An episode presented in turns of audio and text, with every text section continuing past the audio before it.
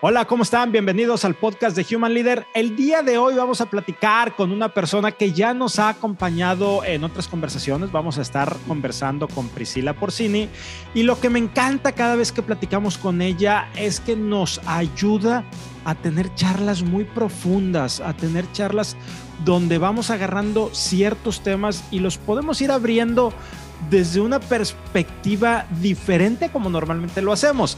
Priscila, que es abogada de formación y que alguna vez lo ejerció, ha venido cambiando su sentido de vida personal y profesional hacia ayudar a organizaciones y personas a encontrar su propósito y adoptar conciencia de por qué hacen lo que hacen. Y con un par de ejemplos muy poderosos y una explicación muy amena y muy amable. Vamos a estar conversando el día de hoy con Priscila y estoy seguro que les va a encantar la charla del día de hoy. Bienvenidos, esto es el podcast de Human Leader. Priscila, bienvenida, ¿cómo estás? Un gusto que nos estés acompañando nuevamente en el podcast de Human Leader. Muchas gracias, muchas gracias Rogelio. Yo feliz de estar de nuevo por acá. Estoy muy bien, muy contenta y lista para compartir y que aquí co-creemos una conversación de mucho valor para los que nos escuchan. Me encanta, muchas gracias. Eh, Priscila ya nos ha estado acompañando en otras ocasiones. Creo al menos, Priscila, que en un par de ocasiones ya has estado con nosotros. Esta vendría siendo la tercera o la cuarta. Creo que es la tercera. La tercera ocasión que nos acompañas y la verdad es que muy, muy agradecido de que estés aquí con nosotros. Y seguimos platicando acerca del tema de negocios conscientes y lo hemos ido conectando con el tema de propósito de las organizaciones. Entonces vamos el día de hoy con Priscila a seguir ampliando y a seguir explorando esta, esta conversación. Pero antes de iniciar formalmente con el tema que vamos a ver el día de hoy, me encantaría, Priscila, ya conoces, preséntate. ¿Quién eres tú? ¿Quién es Priscila? Desde una perspectiva personal, profesional. Ya sé que muchos de los que nos están viendo ya te conocen y te conocen muy bien, pero para aquellos que no, bueno, ayúdanos a, saber quién es Priscila. Bueno, pues eh, soy Priscila, soy ser humano en constante evolución, igual que todos nosotros. En mis roles personales soy esposa, soy mamá. Eh, tengo cinco años, acabo de cumplir cinco años emprendiendo, entonces estamos de fiesta. Cinco es un año, es un número de transformación, entonces estamos en todo este proceso de transformación personal y de, y de mi emprendimiento también. Eh, como emprendedora o en la parte profesional, yo estudié originalmente Derecho, igual que Rogelio, ejercí mis años y esto me ha traído por un sinfín de, de caminos, veredas, recovecos hasta llegar al día de hoy. Me considero, me, me hago llamar purposeologist. Es el, para mí es el estudio del propósito y cómo eso está inmerso en todo lo que hacemos como personas, como profesionales, como sociedad. Eh, trabajo, trabajo con personas en uno a uno para que ayudarles a descubrir su propósito e integrarlo a su vida que no sea una declaración bonita y que vemos cada crisis de los 30, de los 40, de los 50, sino que sea algo que, que esté vivo en nuestra vida. Y con las organizaciones también, cómo llevamos este propósito como piedra angular a las organizaciones y de ahí ayudarles a co-crear bienestar colectivo. En pocas palabras. Muchas gracias, Priscila. Me encanta y sobre todo eso que decías al principio de soy un ser humano en constante evolución. Eh, la, verdad es que hace un par de días escuchaba o leía una frase, creo que es de Oscar Wilde, que decía, si usted me conoció hace un año, ya no me conoce, yo he cambiado mucho gusto. Y lo mismo sucede con las organizaciones. Las organizaciones están cambiando, están evolucionando. Lo que eran hace unos años era válido y necesario en aquel, en aquel entonces, en aquel contexto, en aquel momento, como también era justo y necesario lo que nosotros éramos. Pero vamos, vamos cambiando, vamos evolucionando y en los negocios un tema que se ha venido dando es el tema precisamente que tú manejas, Priscila, de, propósito, de cómo las organizaciones primero buscaban una razón de ser, luego una misión. Esto se ha transformado en, temas de propósito que va muy de la mano de lo que son los negocios conscientes, es decir, esas organizaciones que tienen propósito y tienen conexión con sus partes relacionadas o stakeholder. Entonces, para ir abordando este tema, ¿qué podemos entender, Priscila, por la palabra propósito? visto en las organizaciones. Y aquí hago una pausa importante. Voy a estar hablando de organizaciones, de empresas, pero una empresa no existe, no es más que una ficción jurídica de carácter económica. Somos las personas, un grupo de personas que le damos sentido a lo que es una organización. Entonces, cuando diga en este episodio organización, me estoy refiriendo a ese grupo de personas que hacen posible que, que, se alcance ese objetivo o fin común. Entonces, Priscila, para una organización, desde esta perspectiva, ¿qué significa el propósito? El propósito como bien lo mencionaste, es la razón de ser, ¿sí? Eh, es algo mucho más grande que solamente mantenerse juntos, ser rentables, generar utilidades. Es algo mucho más grande que envuelve la organización y que lo, lo amalgama. Para mí el propósito es como la piedra angular y es en muchos casos inconsciente, pero es, es la razón fundamental por la que se crea un negocio, ¿sí? Como seres humanos, los negocios se, se, crean para satisfacer una necesidad, ¿ok? Que luego de pronto perdemos de vista la necesidad de todas las partes interesadas. A lo mejor al inicio un negocio se crea para satisfacer una necesidad particular de una persona, una familia, una comunidad muy cercana y a medida que va creciendo esta, este negocio, va creciendo también la organización que, lo, que hace posible que exista el negocio, se pueden ir perdiendo de vista ¿no? los, los diferentes eh, stakeholders, ¿no? Como les llamamos.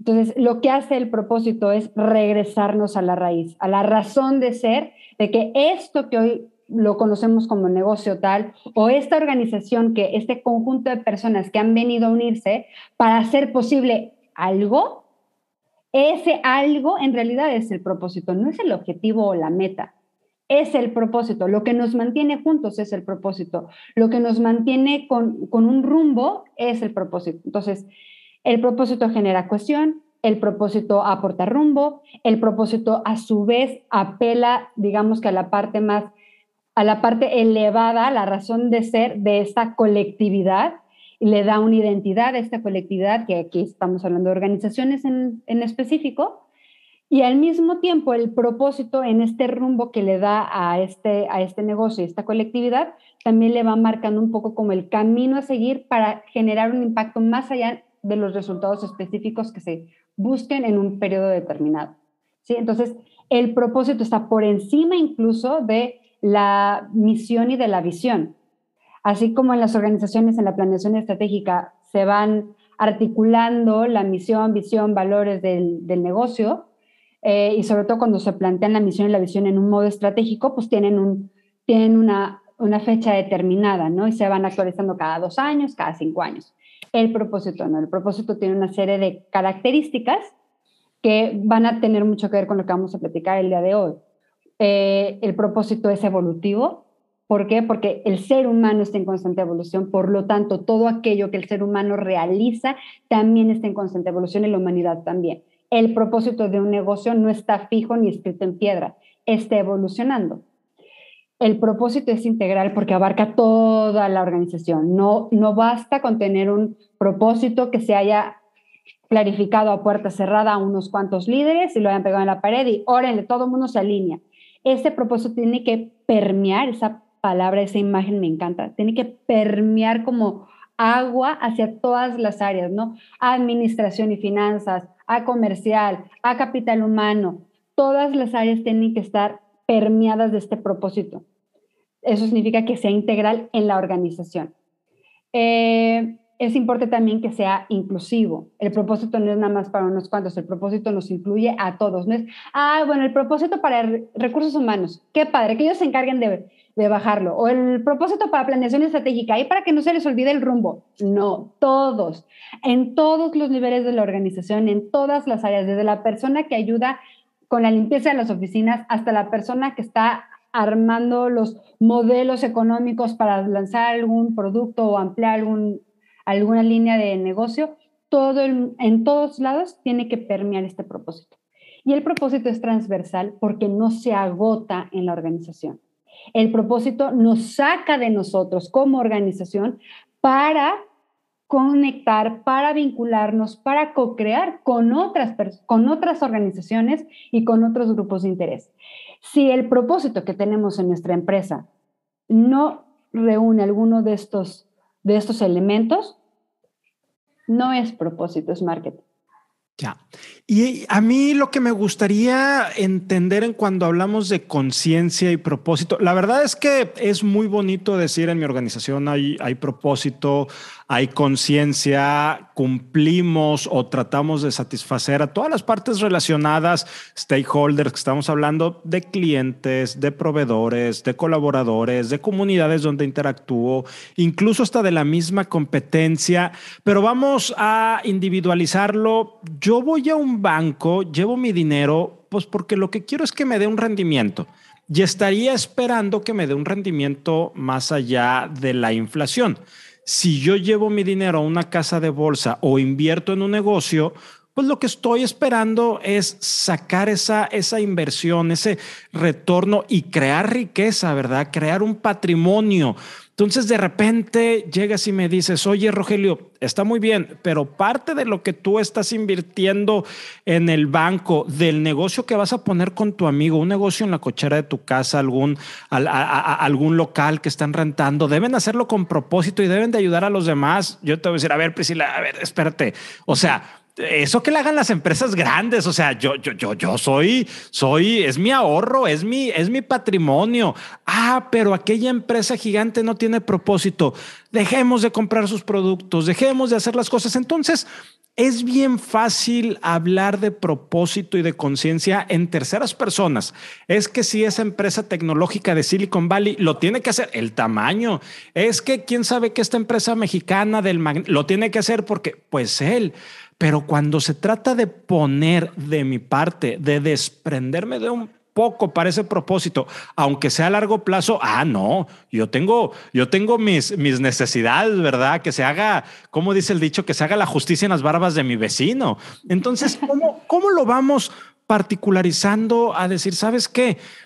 Yo tengo que contribuir a ese propósito y ese propósito en ocasiones puede llegar a tener un costo de dinero, de tiempo, de esfuerzo, de lo que sea. ¿Cómo lo vamos llevando hacia allá, Priscila? Mira, acabas de mencionar algo muy importante, em, que es, yo tengo una necesidad. Es que todos tenemos necesidades. El ser humano es un ser que tiene necesidades, muchas de ellas insaciables y la mayoría ilimitadas, ¿verdad? Y es principio de economía. Entonces, el ser humano tiene necesidades pero podemos hablar incluso de diferentes tipos de necesidades y nos podemos ir a la teoría de Maslow y de ahí a la que quieran, ¿no? Entonces, el ser humano tiene necesidades. Algunas necesidades se pueden responder con, una, con un cómo, otras necesidades se responden con un para qué. Entonces, ¿cómo bajamos el propósito a nivel emprendimiento o pyme o, o organización más grande? El para qué, es volver a conectar con el para qué y volver a conectar con esas necesidades e incluso más allá de las necesidades, eh, digamos que están en la superficie o inmediatas, irnos a las necesidades más profundas, que cuando yo lo trabajo con equipos de organizaciones, les pongo un ejercicio que le llamo escalera el metavalor, ¿sí? ¿Qué es eso que, que tú estás en realidad satisfaciendo, ese valor último que estás generando en la persona de de las diferentes stakeholders que hay en tu negocio cuando tú haces lo que haces. Entonces, cuando tú me dices, oye, voy al banco, voy al banco y yo voy a poner mi dinero y lo quiero invertir porque yo lo que quiero es el rendimiento, ¿cómo el banco puede ser un negocio consciente preguntándose para qué ese cliente va a poner su dinero ahí? ¿Para qué? Quizá, long story short, para sentirse seguro, porque el tener esa solvencia económica o el saber que su dinero está generando rendimientos le hace sentirse seguro en relación al futuro. Ok, entonces un negocio consciente que ve a la persona humana adelante y saber, ¿para qué estás viniendo a confiarme tu dinero? Ah, para sentirte seguro en relación a tu futuro, ok, ¿cómo tendría yo que cuidar tu dinero? ¿Cómo tendría que tratarte en ventanilla? ¿Cómo tendría yo que transparentar lo que voy a hacer con tu dinero mientras esté aquí invertido para que tú puedas sentirte seguro? Entonces, eso es poner de nuevo a la persona en el centro. No es, a ver, las personas y su billetera es un medio para que nosotros nos hagamos más ricos. No, ¿sí? Es poner a la persona en el centro. Oye, es que soy un emprendedor. Dejémosle el, tema de, la ayuda y el impacto a las organizaciones grandes. Yo soy un emprendedor y yo tengo una necesidad que es que pueda tener dinero al final del mes para solventar mis gastos. Ok. Ahí yo trabajé con un despacho de, abogados que al inicio me decían, es que nosotros decidimos salirnos de donde trabajamos y poner nuestro propio despacho porque lo que nos movía en ese momento era, por un lado, solidaridad, que ya no se sentía en donde trabajábamos y nosotros queríamos mantener esa solidaridad entre nosotros. Estábamos poniendo nuestro despacho porque teníamos veintitantos años y teníamos el mundo por delante y queríamos hacer las cosas a nuestra manera y que nos generara ingresos para solventar los gastos de nuestras familias que iban creciendo. Y esa razón de ser inicial, hoy, 10 años después, cuando regresan al para qué inicial, es claro, es que esos valores de solidaridad, de, ver más allá hacia la persona y sus familias, que, sea, que, que reciban un sueldo, un sueldo competitivo que les permita sostener una calidad de vida digna, etcétera. Todos esos valores con los que iniciaron siguen estando presentes. Y entonces siguen apuntando a la razón de ser de ese despacho en particular. Muchas veces lo que pasa es que se nos olvida, ¿sí? Pero lo perdemos de vista porque nos metemos al torbellino de la operación diaria y de las metas, de los objetivos y la rentabilidad y se nos olvida que en esta famosa frase, ¿no? Así como el cuerpo humano genera glóbulos rojos para poder vivir, no significa que el único propósito del cuerpo sea generar glóbulos rojos. Del mismo modo, así como la organización, el negocio, necesita dinero para poder seguir subsistiendo, no significa que el único propósito del negocio sea generar dinero. Hay cosas que subyacen, que tienen que ver con esas necesidades fundamentales. Un negocio consciente es el que vuelve a conectar con ellas, ¿sí? Y no nada más para la persona de los inversionistas, de los, de los dueños o de los clientes, sino que lo amplía a eh, la comunidad en la que operan, las familias de quienes trabajan ahí, eh, los colaboradores también, o sea, pero es volver a conectar con, con, la realidad humana y la necesidad de fondo que estamos satisfaciendo como, como organización.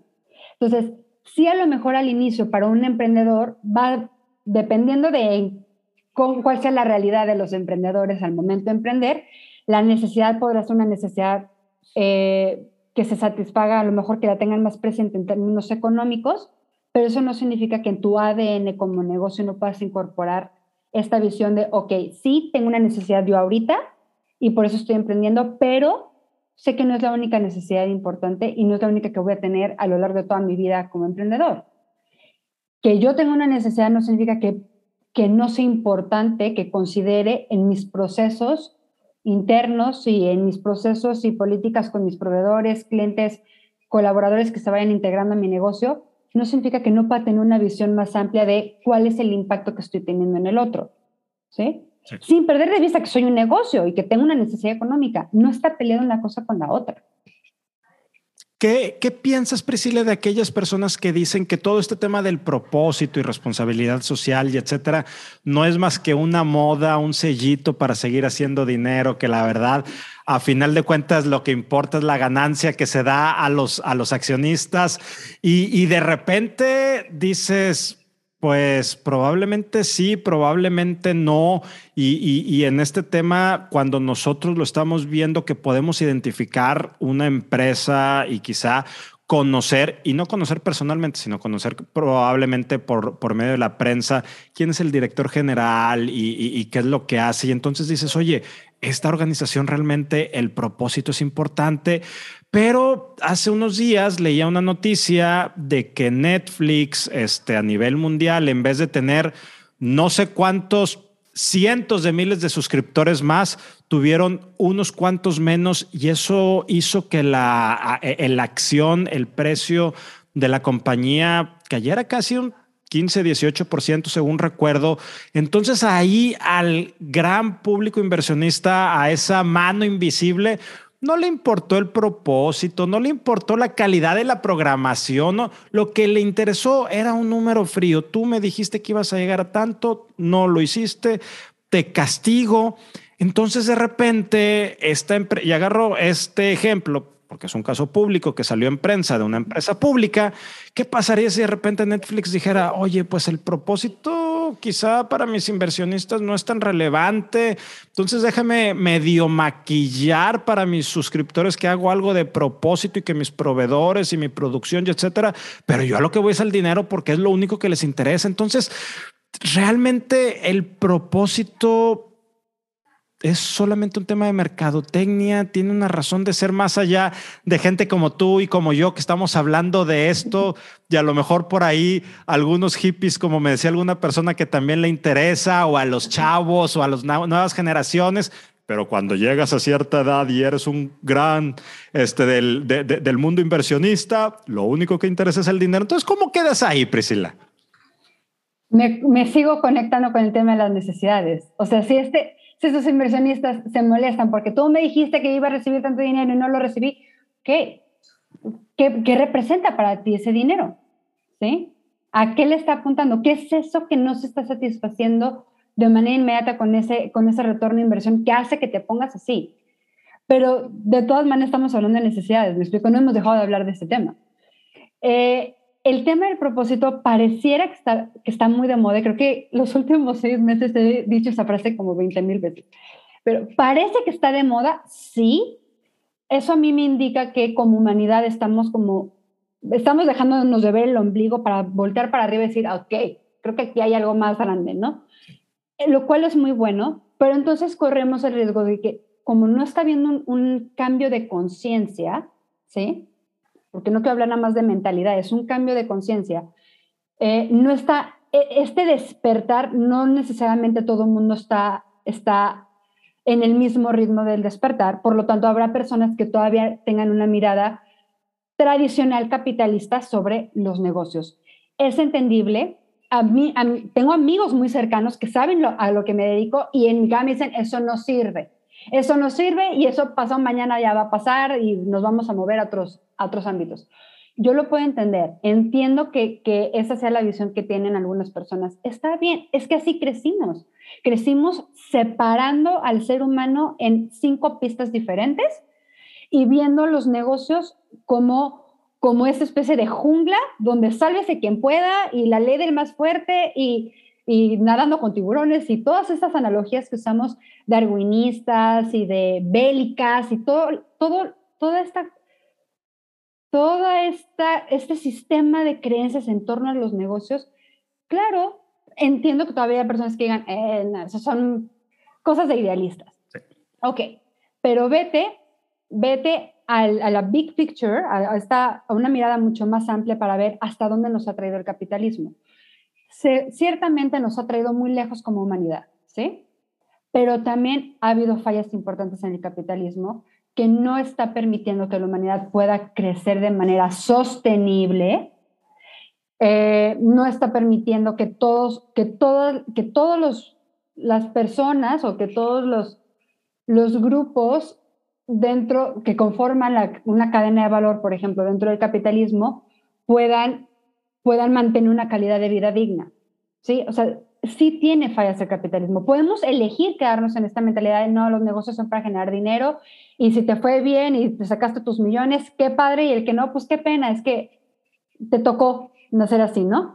Podríamos quedarnos así, pero la mayoría de las personas con las que yo hablo, ya a puerta cerrada, no cuando tienen que mantener esta máscara de, de sí, soy un hombre o una mujer de negocios, ya cuando están en, en la intimidad del silencio interior y dicen, me encantaría que hubiera una manera diferente de hacer esto.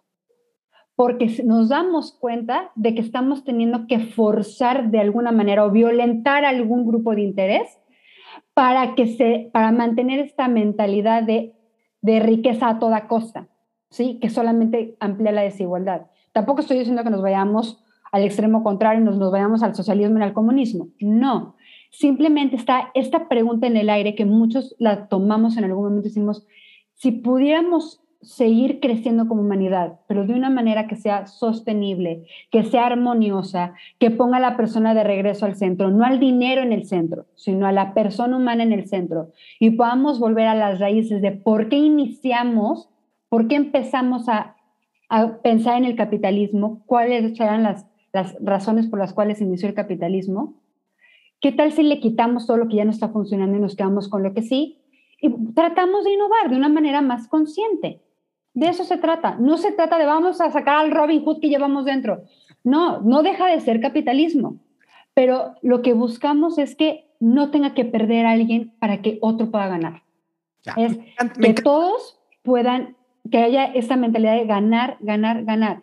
Si gana la empresa pero, y gana el proveedor, pero pierde el cliente, hay que revisar cómo podemos hacer que el cliente también gane. Si gana el cliente y gana la empresa, pero pierde el proveedor, no, vámonos para atrás, vamos a revisar cómo le podemos hacer para que el proveedor también gane. Si gana la empresa, gana el proveedor, gana el cliente, gana el inversionista y pierde el medio ambiente, a ver, no espérame, algo no estamos haciendo bien. Pero todo parte de esta curiosidad y de este deseo de decir, debe en algún lugar de la mente humana brillantísima existir esta manera distinta de hacer las cosas. ¿Por qué no la exploramos? Ya, me, me, encanta esto, Priscila, y quisiera un poco irlo abriendo, segmentando para entender más lo que es propósito y conciencia. Y, vamos a verlo a un nivel muy amplio para, para no meternos ahora sí que tan a detalle, tan a profundidad. Cuando hablamos de negocios conscientes empezamos a escuchar temas como producción consciente, comercio justo, cuidado del medio ambiente. ¿Qué significa eso? ¿Por, ¿Por, qué lo empezamos a abrir en cada una de las etapas de, lo que significa el negocio? ¿Cómo podemos entenderlo? ¿Cómo pudiéramos verlo a amplio nivel, Priscila? Ok. Eh, los negocios conscientes tienen cuatro pilares, ¿verdad? El propósito evolutivo, la integración de stakeholders, la cultura responsable y el liderazgo consciente. Todo eso que mencionas ahorita del comercio justo, la producción eh, sostenible, el consumo responsable también entraría ahí, que es importante. Eh, todo eso, la economía circular, todo esto que, escuchamos hoy en día tiene que ver con esta característica del propósito transversal que te decía. No basta con que a mí me sirva para yo sentirme bien, de que tengo un propósito, o no me basta para yo tener una manera de hacer que mis colaboradores estén más vinculados con la organización. No, es todo, todo el esfuerzo que se hace de responsabilidad social está inmerso desde el ADN del negocio. El negocio crece con esta conciencia de soy, soy corresponsable del el mundo que cohabito y de los recursos que utilizo para poder producir y satisfacer las necesidades. ¿sí? Es esta, esto que ya existía, ¿no? O sea, este principio de economía de, de los recursos son limitados y las necesidades son ilimitadas, pero volviéndonos conscientes de ello. A ver, si las necesidades del ser humano son ilimitadas y los recursos no, y soy, soy consciente de la responsabilidad que tengo como negocio, como organización, como persona, como familia, cada quien en, en su ámbito, de lo que estoy haciendo con los recursos para satisfacer mis necesidades, ¿por qué no voy a estar también consciente de cómo eso está impactando al de al lado? ¿Sí? Y entonces todo esto que está surgiendo, todos estos esfuerzos que surgen son precisamente esa conciencia, es decir, mi propósito no se agota en mí. Necesito co-crear, necesito vincularme, necesito eh, colaborar con otros agentes económicos, con las partes interesadas, para que entonces en la satisfacción de estas necesidades, en el crecimiento económico y desarrollo que tengamos como sociedad, nadie pierda. Ese es el punto. Entonces, por eso se abren, ya no tienen que ver nada más con los shareholders, con los inversionistas, tienen que ver con todos los grupos de interés. Eso significa que el propósito sea transversal. ¿Y qué va a pasar con aquellas organizaciones, con aquellos líderes, Priscila, que no adopten, que no vayan caminando hacia este nivel de propósito y conciencia? Poco a poco, creo, van a encontrar mayores dificultades para poder hacer negocios. Eh, hay algo muy importante que está pasando ahorita, que es que el mismo consumidor está despertando ya los, a los consumidores no les no les basta solamente con satisfacer sus necesidades, quieren saber de dónde vienen los productos, los insumos, todo lo que utilizan, quieren saber de dónde viene. Por otro lado, también es cierto que en todo este tema del, del cuidado del medio ambiente y la responsabilidad social, es más fácil para las empresas colaborar entre sí porque falta todavía mucha educación de consumo responsable. ¿sí? Eh, por otro lado, eh, conforme se, van, se va creando este ecosistema colaborativo entre las organizaciones y se va, van colaborando bajo un propósito común, o sea, yo, yo como organización tengo un propósito, tú como organización tienes el tuyo, y resulta que juntos encontramos maneras más eficientes de utilizar los recursos, los desperdicios que yo tengo, los recursos que tú tienes y a ver cómo lo hacemos para colaborar mejor, para satisfacer una necesidad. Y se empiezan a crear como clusters o se empiezan a crear como ecosistemas, ¿sí? Entre la, entre la, comunidad con sus diferentes grupos de interés.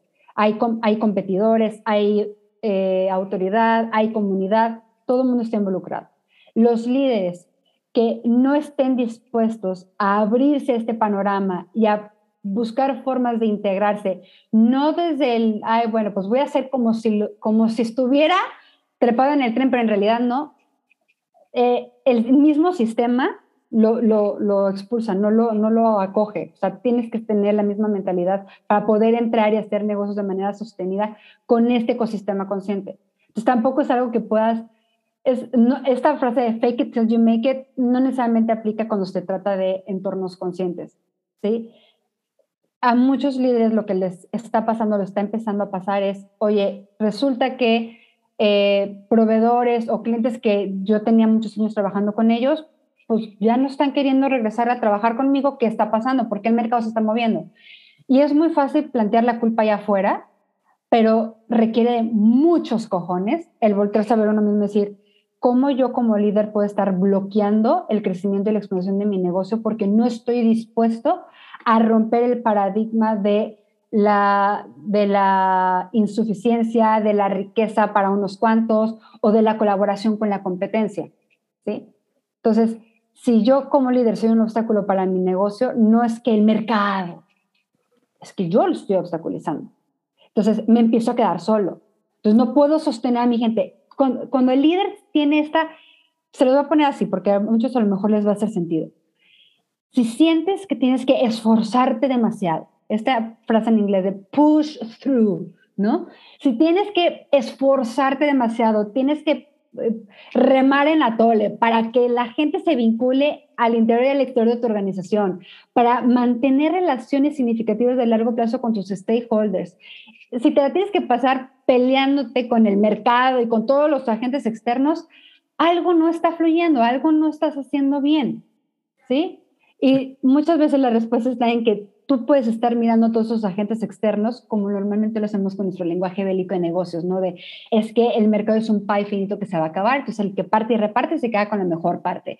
Es que yo tengo que ser más fuerte, yo tengo que pararme en mi lugar y tengo que desenvainar la espada. Es que es una guerra, estamos en una guerra y tengo que convencer a los demás o combatir a la competencia.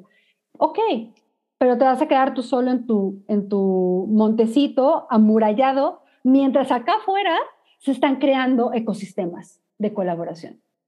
Entonces, al final de cuentas, tu mejor talento se va a terminar yendo a espacios armoniosos, colaborativos, conscientes, que les permita armonizar su vida. Tus proveedores se irán quizá con, con, con otras negocios que también consideren y busquen un ganar-ganar. La comunidad a lo mejor no, va, no te va a recibir con los brazos abiertos si, si no los tomas en cuenta o si los pasas por encima. Entonces, al final de cuentas, estos negocios se van a quedar solos. ¿sí? Y ahí es donde va a ser muy importante que el, el líder diga, ok, me abro a la posibilidad de que quizá hay algo que puedo mejorar en mí y en mi negocio. Ojalá todos vayamos para allá, sin tanto esfuerzo y tanto dolor resalto tres cosas súper poderosas de lo que nos dijiste. Primero, esto no es una guerra, no es un juego de suma cero, todos podemos ganar. Segundo, el líder tiene que estar convencido de cambiar. Si trae el tema, lo decías con otras palabras, pero sus sesgos inconscientes, esa dificultad para, para entender lo que está sucediendo, esto no se va a dar Y tercero, definitivamente me gusta más la frase en español remar en atole que en inglés push through, ¿verdad? Definitivamente no la había escuchado en español. Te llevaste la tarde.